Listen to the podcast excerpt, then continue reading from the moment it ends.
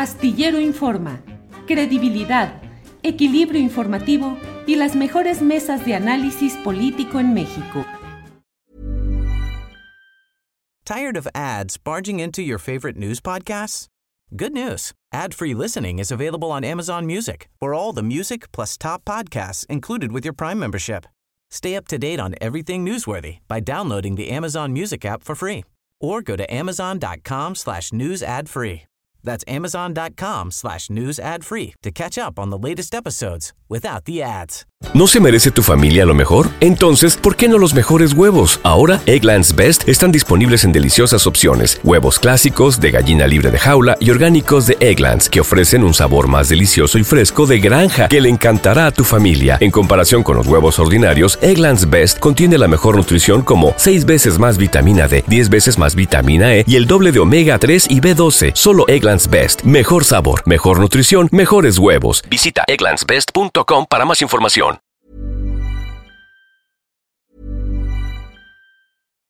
Here's a cool fact a crocodile can't stick out its tongue. Another cool fact you can get short term health insurance for a month or just under a year in some states. United Healthcare short term insurance plans are designed for people who are between jobs, coming off their parents' plan, or turning a side hustle into a full time gig. Underwritten by Golden Rule Insurance Company, they offer flexible, budget friendly coverage with access to a nationwide network of doctors and hospitals. Get more cool facts about United Healthcare short term plans at uh1.com. Tired of ads barging into your favorite news podcasts? Good news. Ad-free listening is available on Amazon Music. For all the music plus top podcasts included with your Prime membership. Stay up to date on everything newsworthy by downloading the Amazon Music app for free or go to amazon.com slash news ad free. That's amazon.com slash news ad free to catch up on the latest episodes without the ads. Y tenemos en este día una entrevista especial. La virtual candidata, un precandidata formalmente a la, jefatura de gobierno de la Ciudad de México, mmm, ha nombrado un equipo de pre-campaña. Lo dio a conocer Clara Brugada, varios nombres, interesante todo ello, pero también nombró voceros, entre ellos Gabriela Cuevas. Gabriela Cuevas, que ha sido eh, ahora designada en este equipo de precampaña dentro de las vocerías. Así es que saludo con gusto a Gabriela Cuevas. Gabriela, buenas tardes. ¿Qué tal, Julio? Muy buenas tardes. Un gusto saludarte a ti y a tu auditorio. Igual, Gabriela. Gabriela, ¿cuál va a ser la función exactamente? ¿Cuáles, ¿Cuáles van a ser las líneas de propuesta, de definición y de respuesta ante críticas o circunstancias que haya a la precandidatura de Clara Brugada? ¿Cuáles son las líneas básicas del trabajo político e ideológico que vas a desarrollar como parte de la vocería? Como bien comentas, Julio, el día de ayer se anunció este equipo de precampaña. Estamos todavía trabajando. A las seis de la tarde tenemos nuestra segunda reunión. Insisto, ayer fue el anuncio. Hoy tendremos una reunión de trabajo para llegar al nivel de detalle hasta de un cronograma.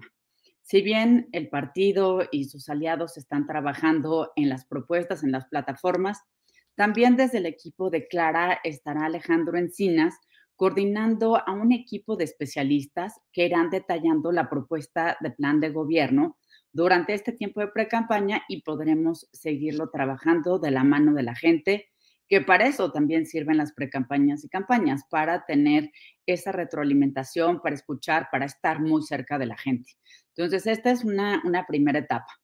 Como voceros, pues sin duda nuestro trabajo es primero conocer bien a Clara eh, esa parte la tengo cubierta porque he trabajado con ella en la Asamblea Constituyente, conozco su trabajo como primero como delegada, después como alcaldesa, que fue un trabajo fascinante en Iztapalapa, una demarcación que tiene básicamente la cuarta parte de las responsabilidades de gobierno local de la Ciudad de México, es la alcaldía más grande, más poblada de nuestra ciudad y también, insisto, eh, además de conocer este trabajo, conozco sus resultados.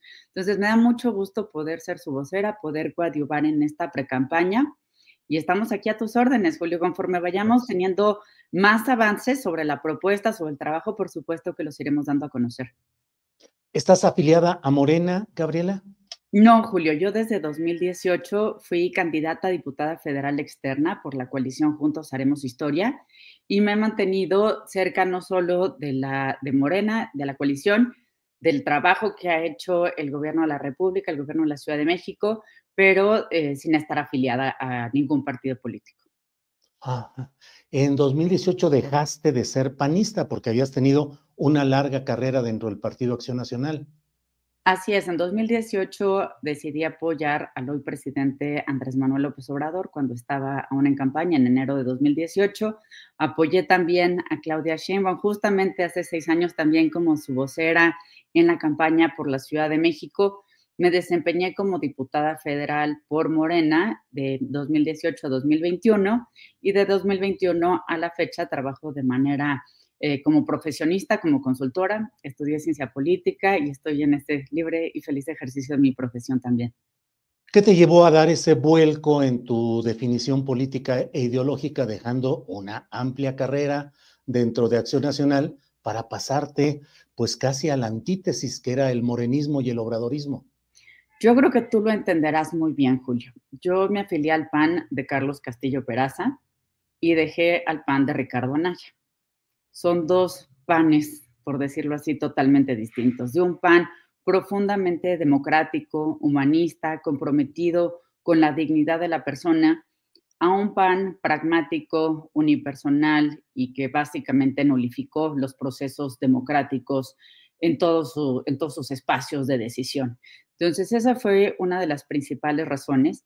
Pero también, déjame decirte que tuve conversaciones muy interesantes con el hoy presidente López Obrador y que encontramos coincidencias muy, para mí, muy, muy oportunas. Una tiene que ver, sin duda, con la definición de una política exterior mucho más basada en convicciones. En segundo lugar, y creo que en esto el presidente además ha dado particularmente muy buenos resultados en el combate a la pobreza. Eso es absolutamente innegable. Los estudios, tanto al interior como, como eh, internacionales, nos demuestran ese combate a la pobreza y creo que, que, esa es una cruzada, es una convicción que debe unirnos a todos los mexicanos. Eh, Gabriela, sustancialmente, la esencia sigue siendo del panismo de Castillo Peraza. En la parte humanista, Julio, sí. Yo creo que el humanismo, el, entender a la política que pone a la persona al centro de las decisiones, sí. Y en eso también el presidente López Obrador ha hablado de un humanismo y de cómo debemos definir en eso la política pública. Entonces, en esa parte de, convicción democrática y de un humanismo que privilegia a las personas, sí. O sea, de alguna manera el propio presidente López Obrador, humanista, es cercano a ese panismo de Castillo Peraza. No creo que tenga ni un gramo de panista el presidente López Obrador, pero sí hay una coincidencia en poner a las personas como la premisa más importante para tomar decisiones. Tenemos un presidente que se preocupa por las personas adultas mayores, por las madres solteras, por las personas con discapacidad, por los jóvenes estudiantes, por brindarles un primer empleo. En ese sentido, yo creo que son políticas que están privilegiando a la persona y al desarrollo humano en todo sentido. No quiero malentender, Gabriela. De alguna manera lo que dices es que sí hay puntos de coincidencia filosófica profunda entre el panismo de Castillo Peraza y las posturas del humanismo de López Obrador no sé si filosóficas, Julio, pero al menos sí en términos de política pública confluyen en poner a la persona como la premisa más importante para tomar decisiones y en eso vemos cómo el combate a la pobreza es la mejor expresión de esta administración. ¿Cuál es tu ideología, Gabriela? Pues mira, no me defino en un término ideológico de izquierda o derecha tradicional como lo estudiamos eh, hace algunas décadas Creo profundamente en poner a la persona al centro de las decisiones, en un respeto profundo a los derechos humanos, a la búsqueda del bienestar de las personas y de su comunidad. Y en ese sentido creo que la política es precisamente el mejor mecanismo para aglutinar y para lograr que todas las voluntades caminemos por ese mismo camino, hacia un mejor bienestar para las personas, sus familias y sus comunidades. Eh, un episodio que siempre es recordado, ahorita en las redes, en el chat, nos lo están comentando mucho, es aquel momento en el cual tú pagaste junto con otra persona u otras la fianza para que no pisara la cárcel el presidente López Obrador, el entonces eh, jefe de gobierno con licencia, en el terreno de estar desaforado. ¿Aquel episodio te ha marcado? ¿Estás, lo reconoces como parte positiva de tu izquierda, de tu, de tu historia? ¿Es algo de lo que te arrepientas? Estamos hablando de un episodio de hace 18 años, Julio. ¿Qué es la historia? Eh, y con un contexto político totalmente distinto. Hoy México ha cambiado y podemos estar mucho más seguros de las formas en las que se procura la justicia en nuestro país. Tenemos mucho más información a través de los medios de comunicación y sin duda tanto las personas como nuestras coyunturas cambian mucho a lo largo de 18 años en aquel momento, ¿qué es lo que buscabas al pagar esa fianza que no te pidieron que pagaras y que se entendió como una maniobra para impedir que saliera la fotografía de López Obrador eh, preso? Es decir, fue una estrategia totalmente panista contra la figura política de López Obrador. Mira, desde mi punto de vista fue evidenciar que todo el tema del desafuero se trataba de posiciones políticas y partidistas no, no de un tema jurídico al final del día, como, como el tiempo justamente dio la razón. O sea, ¿lo hiciste porque estabas en contra del desafuero? No, en contra de que se utilizara un proceso legal como estrategias políticas por ambos lados. Cada en ese momento... cada quien usó la ley para su beneficio político. Pero en ese momento lo que había era el proceso formal que era apoyado por el panismo en general. No me vas a decir que tú estabas en contra de ese proceso de desafuero contra López Obrador?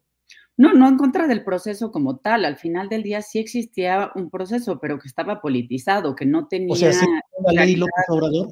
¿Mandé? ¿Sí violó la ley López Obrador? No lo sé porque de hecho todo pareciera indicar que no. Al final el, el expediente se cerró y López Obrador no acabó en la cárcel. Entonces, creo que ahí más bien la justicia es quien nos tendría que transparentar el expediente de forma que todos pudiéramos saber cuál fue la verdad jurídica en lugar de toda la trama política que es la que realmente eh, pues acabamos conociendo y acabamos viviendo muchos. ¿Fue una decisión tuya o fue en estrategia de partido? No, fue una estrategia personal. ¿Tuya? Sí, sí, sí. ¿No la avisaste a nadie? Fue una decisión personal, lo hicimos entre Jorge Lara y yo en ese momento y lo asumo como una decisión personal. No, no creo que yo volviera a tomar la decisión 18 años después, la misma decisión 18 años después, pero la asumo como una decisión personal. ¿Qué ofrecerás como vocera a los panistas que estén inconformes con el proceso actual de su partido? ¿Cómo, eh, ¿Con qué eh, conceptos los invitarías a que se sumaran cuando hoy está tan polarizada la discusión política y hay quienes detestan abiertamente al presidente López Obrador desde ese flanco de derecha o de acción nacional?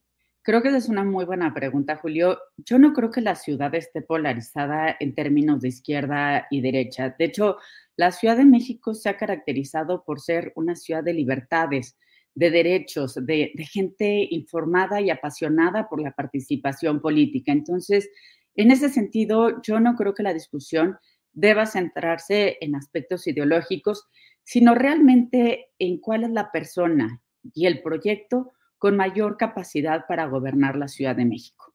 Y en ese sentido, creo que Clara Brugada puede ofrecerle muy buenas soluciones al electorado que tradicionalmente pudiera ser panista, priista o como tú comentas, que no simpatiza con los posicionamientos del hoy presidente López Obrador. Clara ha demostrado, primero, una gran capacidad de consenso. Hablando de mis tiempos, aquellos como panistas, como panista, yo conocí a Clara en la Asamblea Constituyente de la Ciudad de México. En ese entonces yo representaba al PAN. Y curiosamente, Julio, encontramos grandes acercamientos entre la iniciativa que había presentado Clara Brugada y la que había presentado yo con consenso de los colegas del PAN.